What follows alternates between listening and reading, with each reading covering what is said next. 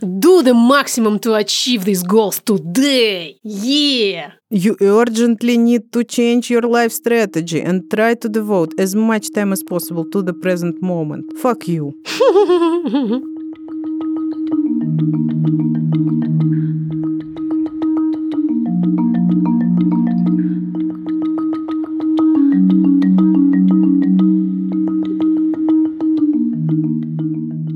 Здравствуйте. Здравствуйте, добрый день. Я хочу сказать привет нашим слушательницам и привет нашим слушателям. Здравствуйте все. Это подкаст «Никакого правильно» студии «Либо-либо». Меня зовут Ксения Красильникова. Меня зовут Маша Карновичула. Студия «Либо-либо» на данный момент базируется в виде Ксении Красильниковой в Тбилиси, а я на данный момент базируюсь в городе Любляна. Можно сказать, что мы Добрдан и Гамарджоба российского подкастинга, но как бы ни было, говорим мы сегодня о синдроме отложенной жизни. Тема, точно скажем, великолепна. Что у нас выйдет, я не знаю, но надеюсь, что получится так же хорошо, как хороша эта тема.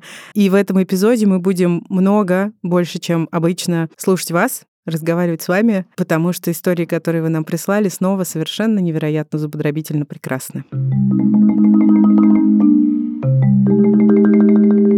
Машуля, а вот э, ты наверняка ведь любишь квашеную капусту. Обожаю. Но мы должны быть антагонистками хоть иногда. И прямо сейчас я скажу, что терпеть не могу квашеную капусту. Почему-то я вообще в этом не сомневалась. А почему мы говорим о квашеной капусте? Казалось бы. Потому что это наша рубрика «Шоколадка по акции», которую мы делаем вместе с Озон Fresh. Сразу скажем, что промокод никакого дает скидку 10% на первый заказ, а все подробности в описании эпизода. Тем временем, что же, Машуля, в квашеной капусте? В квашеной капусте, Ксукса, наше ментальное здоровье. О, блин. Угу. Как и во многих других продуктах, которые мы здесь в этой рубрике обсуждаем. Но сегодня мы говорим про так называемые ферментированные продукты. На твое счастье, там не только квашеная капуста. Ты можешь найти что-нибудь, что тебе по душе. Например, Перечисли. кимчи, Я обожаю кимчи. соленые огурцы, мисо, паста и все, что из нее делается.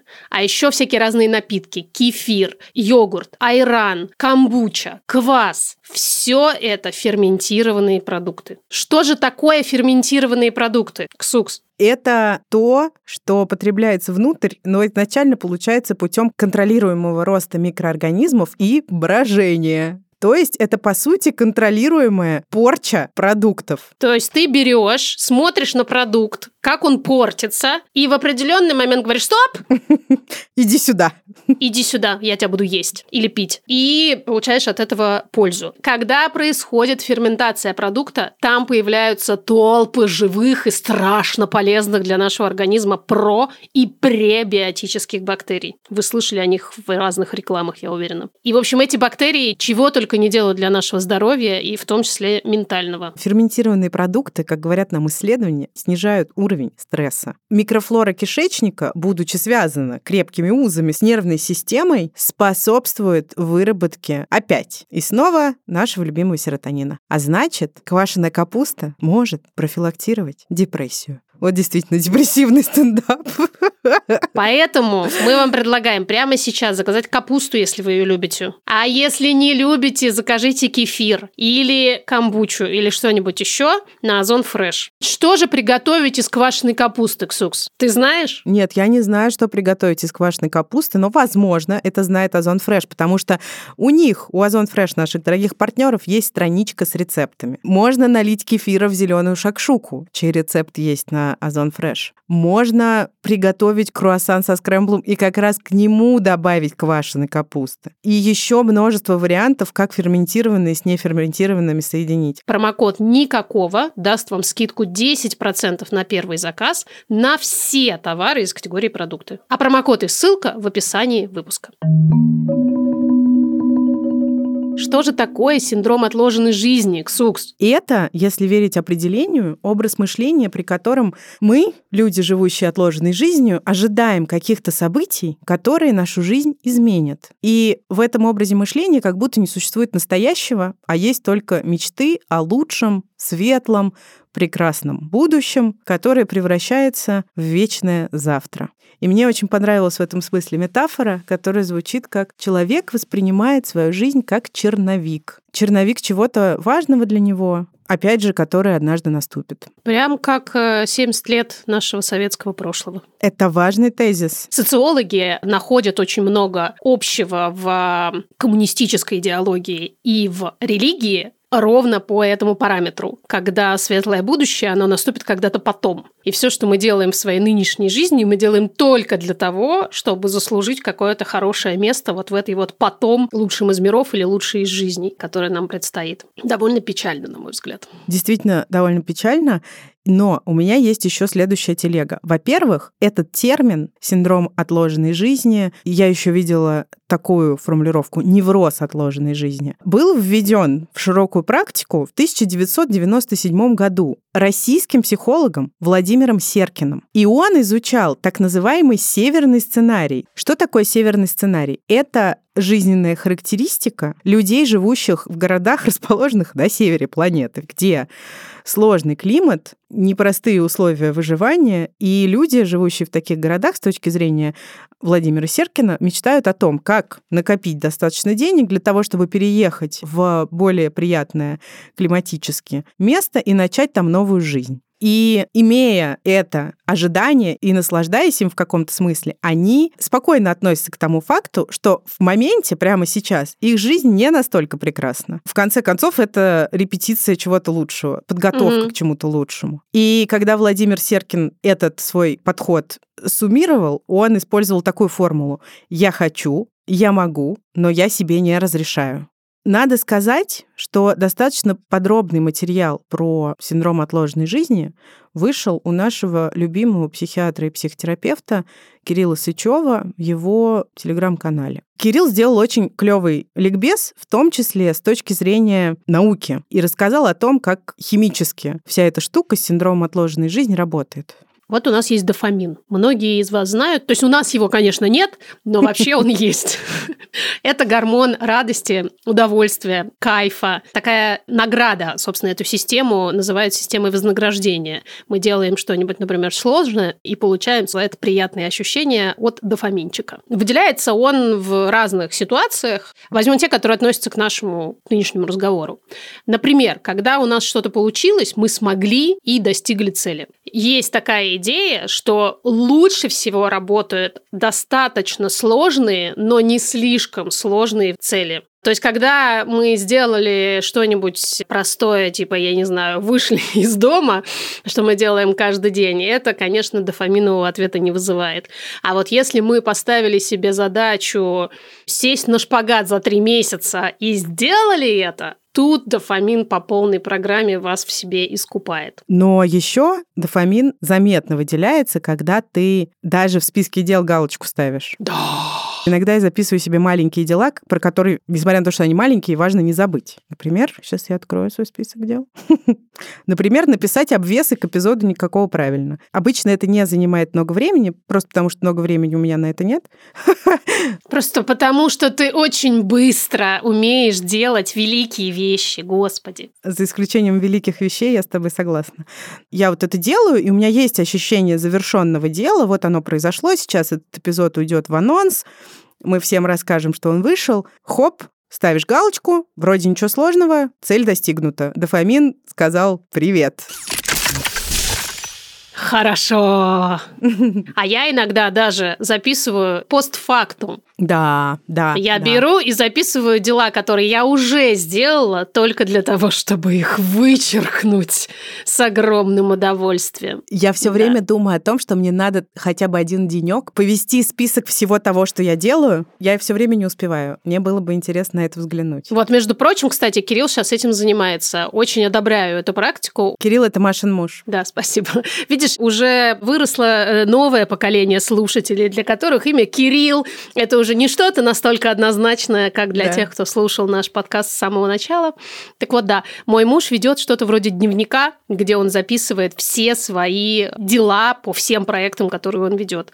Ровно для того, чтобы чувствовать, что он на самом деле делает очень много. А у меня как-то на одной из работ была специалистка по HR, которая ввела такую практику фотография рабочего дня. Это была хорошая идея в вакууме, но в жизни ее ненавидели абсолютно все, потому что нужно было записывать каждое свое действие, включая, что ты сходил покурить или пописать, или пообедать. Все это было придумано для того, чтобы ты и твое руководство видело, насколько эффективно ты тратишь свое рабочее время. Но если вот э, очистить от шелухи эту идею, на самом деле она, правда, классная. Если записывать, как много вообще-то мы делаем, неважно, в работе или в обычной своей бытовой жизни, то действительно мы можем наладить выработку вот этого самого дофамина на постоянной основе.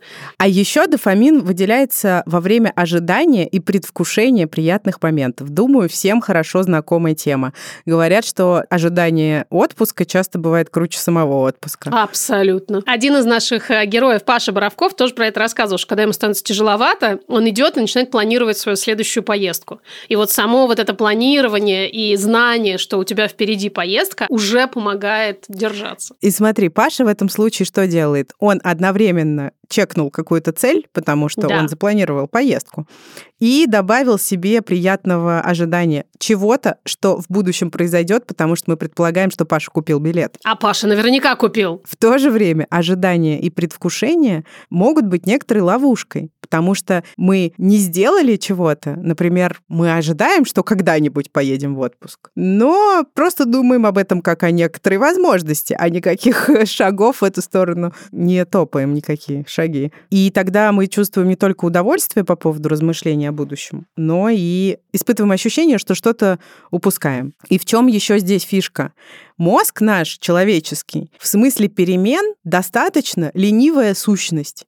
Ему вообще-то хорошо по накатанной живется. Очень хорошо. И во многом это свойство мозга определяет некоторое стремление человеческой психики вот к этому синдрому отложенной жизни, к откладыванию на потом. Но даже то, что нам не кажется действием, на самом деле действием является. Отказ от Действие. тоже действия. Да. Когда мы что-то выбираем, мы осуществляем действие. Условно, мы двигаемся вперед или мы предпочитаем стоять на месте. Вот сейчас мы выбрали такой способ жизни. Решение стоять на месте — это тоже действие. Или попытка что-то сделать против решения не предпринимать какую-то попытку, потому что, например, страшно. Ну и, конечно, нам важно оговориться, что мы ни в коем случае не пытаемся здесь топить за некоторую вот эту токсичную позитивность. Иди к своим целям, чтобы они исполнились Е-е. достигай, там вот это все бла-бла-бла. Мы любим критиковать такие идеи, вы об этом знаете. На пути к разным целям, особенно если они сложно достижимые, существуют вообще-то реальные препятствия. Любого толка, объективного в кавычках и очень субъективного. И это нормально. И, конечно же, есть всякие причины для того, чтобы какие-то свои мечты откладывать в долгий ящик. Это могут быть запреты, ограничения, навязанные нам извне, или наши собственные, или стереотипы, предубеждения. Я очень в этом смысле люблю когнитивно-поведенческую терапию и нарративную практику за вот эту возможность покопаться в этих своих ограничениях, когда в обычной жизни ты просто не подвергаешь их никакому сомнению. Это ужасно интересно, ты об этом не задумываешься, пока ты не сталкиваешься с человеком, который умеет задавать правильные вопросы. Ты, например, говоришь, я не могу переехать в страну с хорошим климатом, потому что я где родился, там и пригодился. А тебе спрашивают, а кто вам сказал, что где вы родились, там и пригодились? Когда вы впервые услышали эту идею? А послушайте, чей это голос? И так интересно, оказывается, узнать, что огромное количество твоих убеждений могут не иметь к тебе и к твоим истинным ценностям вообще никакого отношения. Хороший повод начать раздвигать рамки своей жизни иногда бывает. Это правда.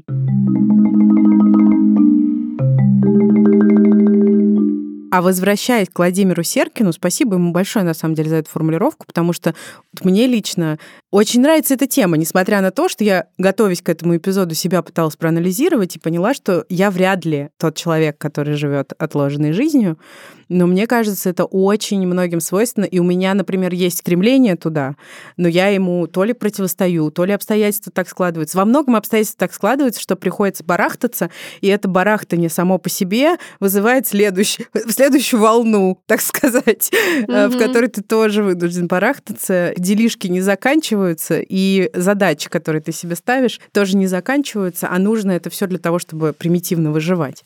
Так вот, Владимир Серкин был человеком, который сформулировал идею о синдроме отложенной жизни. И когда я что-то читала, искала материалы в интернете, во всемирной сети... С большой буквы. На просторах глобальной сети. С помощью ЭВМ. С помощью электронной вычислительной машины. Я обнаружила, что в основном о синдроме отложенной жизни пишут люди с фамилиями, знакомыми нам по словообразовательной структуре. Это фамилии, заканчивающиеся на «ов», «ин». Имена тоже очень культурно близкие. И это интересно. Я подумала, что менталитет-то не существует, как мы знаем, но в то же время культурная общность людей, живущих на, например, схожей территории, определенно есть. И так как вот Серкин относил это к некоторому северному феномену, то становится понятно, особенно в сопоставлении с личным опытом, что эта штука во многом свойственна тем людям, которые в силу исторического контекста и обстоятельств своей жизни не склонны к тому, чтобы вот прямо сейчас счастливо жить. И это во многом, опять же, извне, из установок, из ограничений, из климата и э, уровня жизни в регионе, где ты находишься, где ты родился. Политической и, обстановки. И множество разных других факторов. Тогда возникает вопрос привилегий, да? Тоже перед нами да. встает в полный рост. Человек, родившийся в Майами в семье богатых родителей, и человек, родившийся в Магадане, даже пусть это в одно и то же время, предположим, 80-е годы, имеют принципиально разные жизненные обстоятельства и исход исходные точки. Видимо, поэтому мы видим до более знакомые фамилии среди исследователей этого феномена. Да, как будто бы вот ты не ожидаешь, хотя, опять же, мы не знаем, но мне сложно предположить, что человек, родившийся в Майами и, например, продолжающий там жить, будет говорить своим детям фразу «вырастешь, поймешь». Или «не трогай эту палку колбасы, она на Новый год». Только если они не приехали туда из вышеупомянутого Магадана. Кажется, если они приехали из Магадана в Майами, то они уже осуществили какую-то достаточно непростую, очевидно, перемену в своей да, жизни. но при этом вот этот культурный контекст, вот эта особенность психики может остаться с ними до самого конца, сколько бы они ни жили в благоприятных и изобильных условиях, на mm-hmm. самом деле. И действительно, вот эта пресловутая палка колбасы так и будет лежать, сука, в холодильнике до Нового года, который никогда не наступит. Просто потому, что это уже привычка и ощущение ограниченности ресурсов в мире. Я, кстати, в своей психотерапии долго разбирала эту тему и нашла в ней свой собственный семейный исторический контекст, почему у меня это в голове есть. Но это очень интересно. Из какой точки исходят люди? Мир ко мне расположен, в мире есть много всего, и я могу выбирать, хочу это, хочу это, нужно только выбрать, буквально захотеть и что-то сделать, и оно все ко мне придет. Или мир – это вообще-то сложная, страшная штука, в которой никому ничего никогда не хватает, только единицам каких-то очень счастливых людей достается хорошее, а основной массе, к коей отношусь и я, не достается практически ничего. И где бы ты ни находился, если ты живешь внутри этого контекста, ты будешь рассматривать мир именно через эту призму. Машуль, угу. а феномен палки колбасы с тобой случался? Ты знаешь, да, наверное, я уже плохо помню, потому что я в какой-то момент сознательно решила сломать это нагромождение в своей голове и начать э, жить свою лучшую жизнь прямо здесь и сейчас. Ты знаешь, я просто перестала есть колбасу. И этот феномен, собственно, сам отвалился. Палка колбасы свалилась на пол. Да, я тоже не ем колбасу, но Я очень хорошо помню вот такие штуки. Как в морозилке лежит что-то, Мгм. что называется «не трогай это на Новый год». И потом обязательно это что-то в один момент портится, и ты выбрасываешь. И также бывает с чем угодно. С покупками, может быть, каких-то нетривиальных вещей для себя, с какими-то занятиями жизненными, с какими-то увлечениями, которые ты все время откладываешь, потому что думаешь, ну, не пойду же я танцевать стриптиз в э, 45 лет. Не очень понимаю, почему бы и нет. Да. А кто вот еще, помимо Владимира Серкина и других людей с э, фамилиями, которые нам словообразовательно знакомы, извините за эту запутанную формулировку, надеюсь, вы меня поняли, кто же еще писал и говорил о синдроме отложенной жизни? Кто? Вот э, люди с совершенно другими фамилиями, очень западными. Англосаксонскими. Точно. Ричард Тейт и Кит Миллер. Кажется, двое мужчин. И они выпустили книгу, которая называется «Освобожденный разум. Как повернуть к тому, что важно». И в этой книге они исследуют как раз концепцию СОЖ, синдром отложенной жизни, Не путать с ЗОЖ. не путать. Там они понабрали всяких практических инструментов. Мы не читали, но, возможно, это неплохая книга, она есть на русском языке. Как можно заподозрить у себя синдром отложенной жизни? Ощущение того, что ты что-то упускаешь. Может начинаться с маленьких вещей, а потом перерастать в крупные отложенные части жизни. Например, ты думаешь, что для того, чтобы пойти на свидание, нужно для начала похудеть на десяток килограмм, подстричься по-новому и разработать новый стиль одежды. Ожидание конца дня или конца недели, или еще какой-то конкретной точки, например, я выйду замуж и вот тогда, я рожу ребенка и вот тогда, я найду новую работу, обзаведусь друзьями, дождусь э, нужного положения планет на небе и так далее. И все это можно обозначить общей идеей, что я жду какого-то правильного момента. И прямо сейчас он в моей жизни еще не настал. Да, и все это дает нам что? Неспособность испытывать удовольствие в нынешний момент жизни, потому что удовольствие, комфорт, радость откладывается на дальнюю полку. И, конечно, наше любименькое постоянное сравнение себя и своих жизней с другими людьми и их жизнями. Есть несколько штучек, которые рекомендуют делать, если вы у себя заметили какое-то количество вот таких вот признаков, что вы живете отложенной жизнью. И на первом месте, как я понимаю, Машин любимый и мой достаточно любимый mindfulness, техники осознанности, которые в первую очередь возвращают нас в нынешний момент, в эту самую секунду. И, кстати, дыхание как основной инструмент выбрано неспроста, а именно потому, что довольно сложно попытаться отложить дыхание на потом. Многие из нас в детстве пробовали это делать. Кто-то продвигался подальше, кто-то не очень далеко, но так или иначе, дольше нескольких минут никто из нас не может откладывать дыхание на будущее. Мгм. И поэтому очень классно именно через дыхание почувствовать, что твоя жизнь не ставится на паузу, даже если ты хочешь это сделать. Другой возможный способ с этим жить — осознать конечность жизни. Я так пытаюсь делать. Да, очень многие наши подписчики сейчас как раз э, говорили, что именно сейчас это как-то особенно остро стало ощущаться. Кажется, это должно хорошо работать, что некое мифическое, особенно мифическое потом может не случиться. Может, наверное, и случиться, но предполагаю, что оглядываться на прожитую уже жизнь и думать о том, что ты не сделал что-то, что сделать мог, больновато. Непрожитая жизнь Затушенный бычок, запрошенный отшив Засушенный цветок и прожитая жизнь. Мне очень нравится в этом смысле слушать людей, которые работают с людьми на пороге смерти, в хосписах, например. Очень часто они отмечают, что люди на, простите за клише, смертном одре практически никогда не сожалеют о недоработанной работе, не сделанных проектах Да. и не заработанных деньгах. И абсолютное большинство людей жалеют о том, что они не сделали то, что они хотели, не набрались смелости осуществить какую-то свою мечту или недостаточно были близки с теми, с кем они хотели быть близки. И вот эта мысль, она меня как-то всегда очень тоже возвращает на землю, когда я строю какие-то свои планы или, да, пытаюсь от чего-то отказаться. Я бы точно хотела заканчивать жизнь осмыслением можно еще жалеть о том, что было сделать страшно или тревожно в какие-то моменты. Я человек, которому очень сложно признаваться в своих чувствах тем, например, в кого я влюбилась, потому что признаваться в любых других чувствах мне, в принципе, несложно.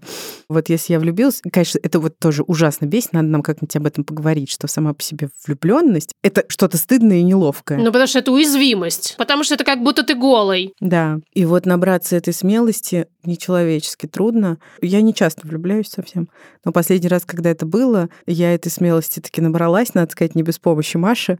Конечно, все случилось очень плохо, но ты не жалеешь об этом. Тот факт, что я это сделала, да, добавляет мне какой-то веры в собственную агентность. Хотя, конечно, разбитые сердца не прикольно, никому не рекомендую. По возможности избегайте. Да-да-да. С другой стороны, а как бы оно было, если бы я этого не сделала, возможно, еще хуже. Более того, говорят, что э, единственный способ не разбивать сердца – это просто ничего не чувствовать. А это вряд ли то, как бы мы хотели жить свою жизнь. Вот мне интересно, кстати, если бы ты точно точно знала, что через неделю твоя жизнь закончится. Это добавило бы тебе смелости, самопроявления, простите опять за очередное клише психологическое. Мнимое, да, ну не настоящее ощущение, в смысле ощущение-то настоящее, реальность не такова, ощущение вот этой бесконечности жизни, даже несмотря на то, что мы знаем, что она не бесконечна, да, все равно мы, ну, когда мы там еще умрем, да, непонятно. Mm-hmm. Вот оно добавляет, на самом деле, нашим страхам, то есть оно как будто бы дает им больше силы, да, и вот этому самому синдрому отложенной жизни, потому что он говорит, да сиди, сиди, сиди, еще полно времени, все впереди, потом как-нибудь. А если это у тебя забирают и говорят тебе, ну все, капец, сорян, но ты не доживешь до 80. Отберет ли это у страха силы? И добавит ли наоборот твоему какому-то вот этому внутреннему чувству, которое позволило тебе тогда в той ситуации все-таки признаться? Это какая-то твоя часть, какая-то твоя смелость, какая-то твоя готовность к уязвимости, она есть в тебе. Просто большую часть времени она прячется. Вот интересно, добавила бы это ей силы или нет? Я понимаю, но мне надо было бы тогда ходить по улице и думать, в кого бы еще влюбиться, наверное. Ну, например, ну, слушай, ты могла бы выйти на улицу или, я не знаю, на концерт, в клуб, куда угодно, увидеть мужчину, который бы тебе понравился, и сразу подойти и сказать ему, чувак, ты мне очень нравишься, я через неделю умру, не хочешь ли пойти заняться со мной сексом? Как ты можешь себе представить, что человек отреагирует на слова «я через неделю умру». Поэтому тебе абсолютно безопасно проводить со мной время прямо сейчас в тесном телесном контакте. Нет, хорошо. Ты сразу же тогда говоришь «Ничего заразного!» Здра здравствуйте. Ничего заразного, просто я умираю. Пойдем потрахаемся. Ну да, ну а чё? Я могу себе это легко представить именно потому, что мне нечего бояться. Ну чё мне бояться? Что он мне скажет «Нет, ты мне не нравишься?» Хорошо, я пойду найду следующего. В смысле, я не успею умереть от разбитого сердца, потому что я умираю от чего-то другого, не заразного.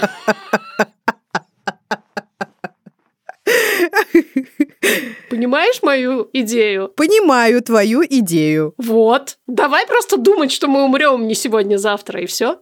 И это решит все наши проблемы. Тарам-парам-пам. Пойду книгу напишу.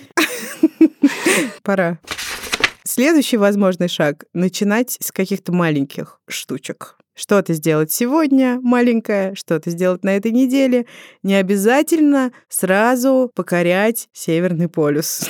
Не обязательно сразу говорить, давай займемся сексом. Можно просто подойти и сказать, привет, ничего заразного, но я через неделю умру. Начните с чего-нибудь маленького. Послушай, тебе же ведь реально не обязательно умирать через неделю. Ты можешь просто это сказать. Прикинь. Чисто социальный эксперимент. Да, exactly. Это очень круто. Так вот, не обязательно сразу покорять Северный полюс. Можно выйти на улицу и слепить снежок, если у вас затянулась зима. Да, а еще замечать достижения и присваивать их себе, это очень-очень важно. Я прямо всеми руками и ногами и остальными частями тела за это топлю. Э, я считаю, что практически все, кого я знаю из моих реальных друзей и знакомых, не делают этого достаточно часто. Начиная с моей э, дорогой соавторки, которую я сейчас вижу в зуме, растирающей тушь под глазами. Ну, еще Вот такое упражнение, говорят, есть. Написать сочинение, что я себе задолжал. Немножко такое... Пассивно-агрессивно. Йоу, да. Вообще, мне кажется, это может сработать. Если представить на месте себя, опять же, кого-то другого, кого ты любишь, и вот с этой позиции попробовать написать, мне кажется, это может подтолкнуть к каким-то шагам. Ведь еще же одной из причин того, что люди живут отложенной жизнью, вполне может быть низкая самооценка, которая не берется из пустоты. Она, мы об этом много говорили. Она берется из вполне конкретного опыта. Если я считаю, что я говно и не заслуживаю чего-то хорошего, не заслуживаю буквально того же отпуска или того, чтобы кто-то хотел заняться со мной сексом, когда мне жить неделю осталось, а я не заразная. Тогда... Э, тогда что же, что же? Мне кажется, вот эта пассивно-агрессивная формулировка, она здесь даже хороша, потому что она подталкивает тебя к тому, чтобы немножко расчехлить злость на эту э, внешнюю, безусловно, внешнюю установку потому что ты действительно тогда как будто бы отстраняешься, отходишь немножко в сторону и начинаешь действительно разрешать себе позлиться на все эти ограничения. А кто мне сказал, что я не заслуживаю того-то или этого. И какого хера этот кто-то мне это сказал, и еще какого хера я с этим соглашаюсь. Соглашаюсь в течение долгих лет жизни, может быть. А моя жизнь между тем уходит. Может, мне реально жить неделю осталось, никто этого не знает. И вот эта хорошая злость, она иногда действительно нам очень нужна. И особенно она нам нужна в ситуациях, когда мы чувствуем себя уязвимыми, слабыми, может быть, даже, и недостойными чего чего-то хорошего, потому что вот эта злость – это та наша часть, которая на самом деле была в нас всегда, с самого рождения. В каждой психике есть это базовое знание, что ты хороший, mm-hmm. ты всего заслуживаешь. Вспомните себя, если не помните, посмотрите на своих детей. Как искренне они уверены, что они заслуживают всего самого лучшего, что есть в этом мире и как мы а, постепенно начинаем с этим спорить, а потом и забывать. И вот злость, как мне кажется, иногда помогает вернуть это чувство.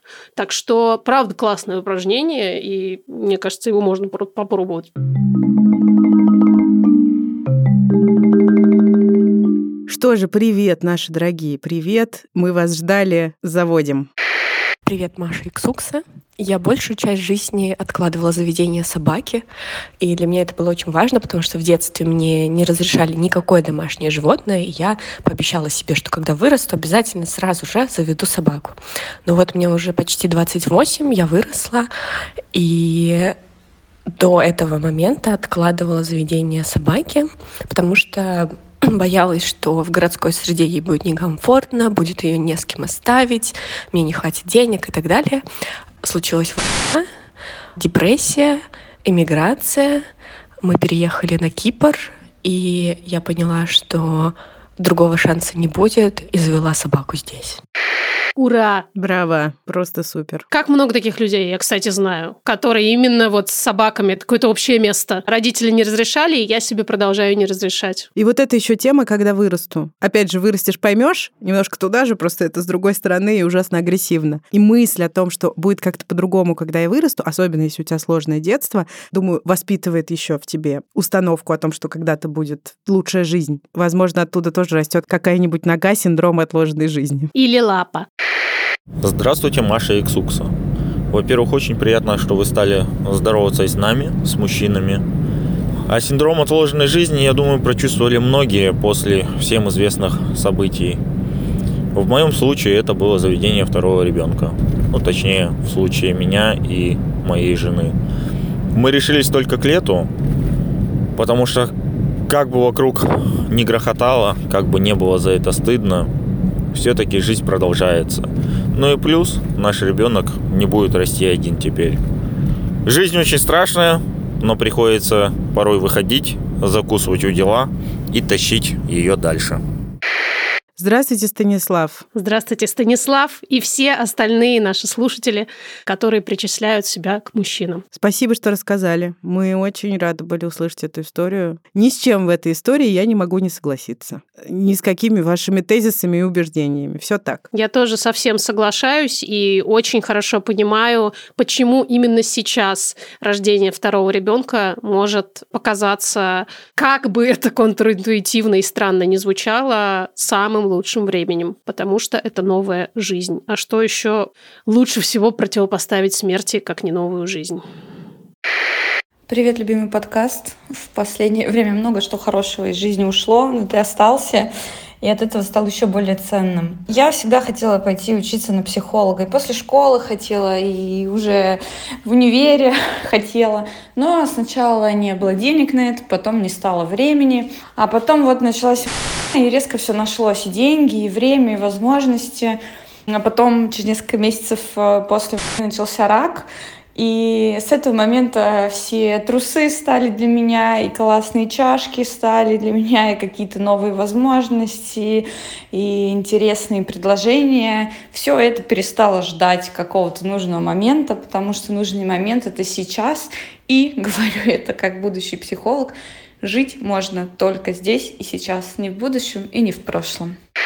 Как ужасно слышать про те тяжелые обстоятельства, которые сопровождают вашу жизнь здесь и сейчас, и как прекрасно слышать то, что все трусы, кружки и желаемое образование и профессия теперь наконец-то для вас, и ничто больше не препятствие для того, чтобы жить эту жизнь. Все, что мы хотим знать о жизни и ее амбивалентности, насколько она чудовищна и прекрасна бывает одновременно. Шлем вам любовь. Много. Добрый день, меня зовут Всеволод, мне 25 лет, и с вашим чудесным подкастом я познакомился в 2021 году при тяжелой депрессии в бар. Хочу сказать огромное спасибо за все то, что вы делаете для ваших слушателей и окружаете теплом и заботой, атмосферным настроением, которое присутствует в каждом из подкастов. Спасибо вам. Для меня синдром отложенной жизни заключается в фразе «сейчас не лучшее время». И э, когда ты боишься, что тебе не хватит денег или внутренних ресурсов для того, чтобы поехать в отпуск или начать отношения с чудесными людьми, ища предлог для усовершенствования себя в данный момент, естественно, спуская и деньги, и ресурсы на другие ненужные вещи в данный период. Спасибо. Я даже не буду вырезать все эти комплименты в наш адрес, они останутся. Мне очень понравилась эта формулировка. Сейчас не лучшее время. А с одной стороны, это нас подталкивает вот к этому тоже, опять же, токсично-позитивному тезису «живи здесь и сейчас». Не хочется, чтобы это было, но если критически относиться к распространенной идее о том, что сейчас не лучшее время, переосмыслять и задавать вопросы, почему сейчас время не лучше, то, о чем Маша упоминала уже, думаю, можно делать интересные выводы. и как раз эту идею пересматривать. А еще, знаешь, мне кажется, опять будет в тему моя любимая телега про планочку. Потому что, простите, кто сказал, что для чего бы ты ни было, должно быть обязательно лучшее время? Давайте угу. делать вещи в хреновое время. В приемлемое время. Или приемлемое, если повезет. Вот сейчас максимально хреновое время, чтобы родить ребенка. Ну, в конце концов, почему бы и нет? Почему я должен ждать лучшего времени? Кто сказал? Вот и все. Не надо ждать никакого лучшего времени, если получается его не ждать. Очень красиво сказал. Да? Ну, великолепно, я знаю. Сказал, как отрезал. Ну, просто. Привет, Маша Иксукса. Меня зовут Маша, и синдром отложенной жизни у меня прошел, когда во сне я умерла. А когда я проснулась, я подумала о том, что, ну, сделать, наверное, можно что-то, когда ты живой, а когда мертвый, уже вообще ничего нельзя. Теперь я ничего не откладываю, потому что умереть можно в любой момент коротко и абсолютно на сто процентов так и есть. Надеюсь, вы умирали не заразный. Извините, юмор почернел.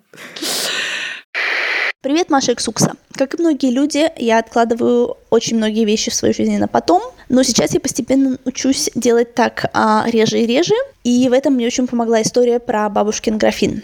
В 80-х годах моя бабушка работала в ГДР и привезла оттуда очень много вещей, в том числе графин и набор рюмок в коробке. Это все было запаковано и лежало у нее в шкафу где-то 40 лет.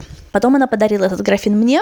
Когда я привезла его домой и распаковала, выяснилось, что я не могу им пользоваться, потому что а, графин сколот, и из него любая жидкость будет вытекать. К сожалению, после этого графин пришлось выбросить, а рюмками я пользуюсь, они до сих пор меня очень радуют. Но теперь, когда я думаю про то, что я хочу отложить что-то на потом, я вспоминаю историю про бабушкин графин, и я думаю, что я не хочу стоять и пылиться в шкафу 40 лет, а потом тут же отправиться на помойку. Поэтому тогда я иду и делаю, и не откладываю вещи, и идеи, и дела, и хобби на потом. Получается не всегда, но я стремлюсь к этому.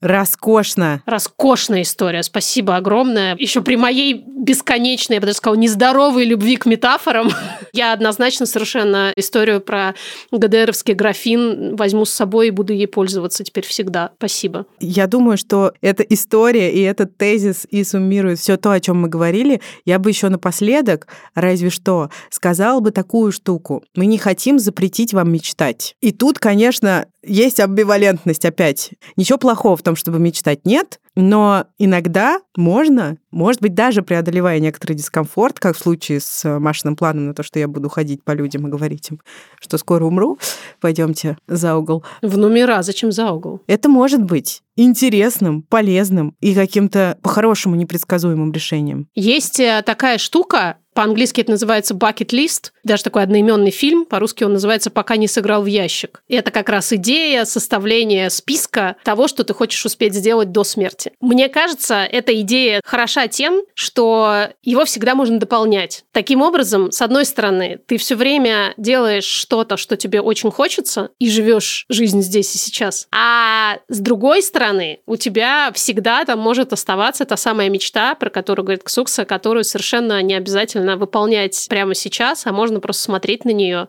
и мечтать ее, и думать о ней, и сочетать вот это светлое будущее и не менее светлое настоящее. Или не очень светлое будущее и достаточно темное настоящее, которых все равно не бессмысленно барахтаться. Yes? Да. Здесь мы можем попросить вас поставить нам оценочек, написать нам отзывов.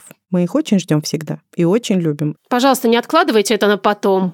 Да, и может быть уже не свежая мысль, но представьте, сколько людей еще о нас не знают. А чем больше у нас оценок и отзывов, тем больше о нас знают людей. И может быть, так и они перестанут откладывать свою жизнь на потом. И представляете, что будет, если люди начнут направо и налево признаваться друг другу в любви, сразу mm-hmm. как только они почувствовали какие-нибудь такие шевелящие душу штучки. А еще радовать себя. Радовать себя, предлагать себе и друг другу какие-то неожиданные способы провести время и жизнь. В хорошем смысле рисковать. Покупать себе розовые шубы. Да, неважно, что это за вид одежды, обуви, макияжа или краски для волос будет. Главное, чтобы это было что-то, что сделает вас хоть капельку счастливее. Есть колбасу, когда хочется, красную икру, когда хочется, селедку под шубой. Игристая, игристая и игристая. И, и игристая. Мы все сказали. Кроме того, что наши дорогие коллеги — это Наташа Полякова, художница, рисующая все наши великолепные картинки, Юлия Стреколовская, продюсерка, и Юра Шустицкий, звукорежиссер и саунд-дизайнер. Обняли. Пока-пока. Пока-пока.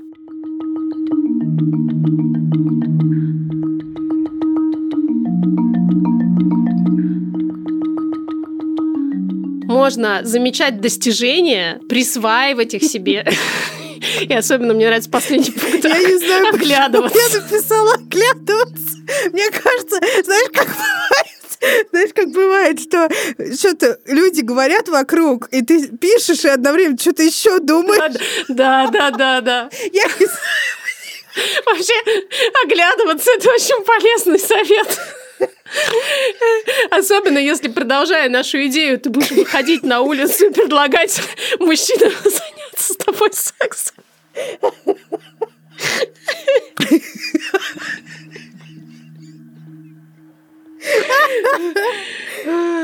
Ой.